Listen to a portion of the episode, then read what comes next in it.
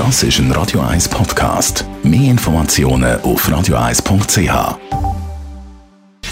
Gesundheit und Wissenschaft auf Radio 1. Unterstützt vom Kopfwehzentrum Irlande Zürich. www.kopfwww.ch Heute möchten wir nämlich in der Studie anschauen, was ein erfolgreicher Roman ausmacht. Und der Roman, der da angeschaut worden ist in dieser Studie, der hat gleichzeitig auch noch eine Fernsehserie herausgebracht.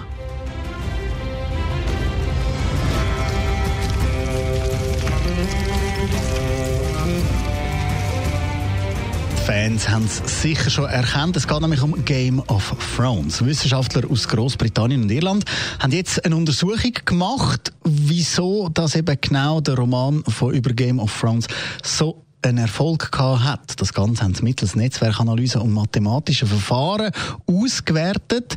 Und zwar das erste Buch von George R. R. Martin, das 1996 rausgekommen ist. Das hat sich bis jetzt 70 Millionen Mal verkauft. Und in deren Erzählung kämpfen verschiedene Königshäuser in einem fiktiven Mittelalter um die Vorherrschaft und eben um den eisernen Thron.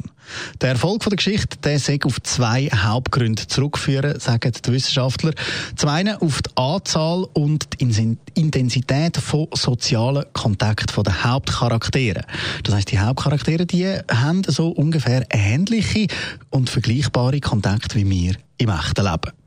Der zweite Grund, warum uns die Geschichte so in Band zieht, sagt Abfolge von den Todesfällen von beliebten Charakteren. Das passiert nämlich meistens durch unvorhersehbare Ereignisse. Die Ereignisse kommen ab und zu, also kommen eigentlich immer so überraschend, dass es den Leser fesselt, aber nicht so viel mal nacheinander, dass er der Handlung nicht mehr folgen kann und die Handlung irgendwie unglaubwürdig wirkt. Der Robin Dunbar von der Universität of Oxford, wo bei dieser Studie mitgemacht hat, hat gesagt, diese Studie liefert überzeugende Beweise dafür, dass gute Schriftsteller innerhalb der psychologischen Grenzen des Lesers sehr sorgfältig arbeiten und somit dann eben auch den Erfolg von einem Roman können ausmachen